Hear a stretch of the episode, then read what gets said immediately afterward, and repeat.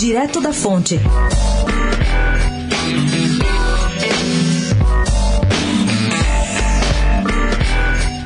Líder do governo no Senado, Fernando Bezerra Coelho prevê um placar acima dos 55 votos, em plenário, pela aprovação de Augusto Aras para comandar a Procuradoria-Geral da República. Isso é bem mais do que os 41 votos necessários. A sabatina do sucessor de Raquel Dodge, que o senador considerou uma boa escolha de Bolsonaro, será dia 25 na Comissão de Constituição e Justiça. E de lá, o pedido deve seguir para o plenário no mesmo dia. Para lembrar, a sabatina de Raquel em 2017 durou sete horas.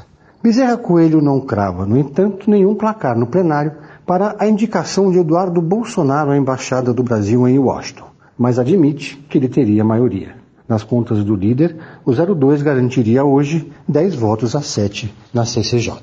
Pedro Venceslau, editor interino da coluna Direto da Fonte, especial para a Rádio Dourado.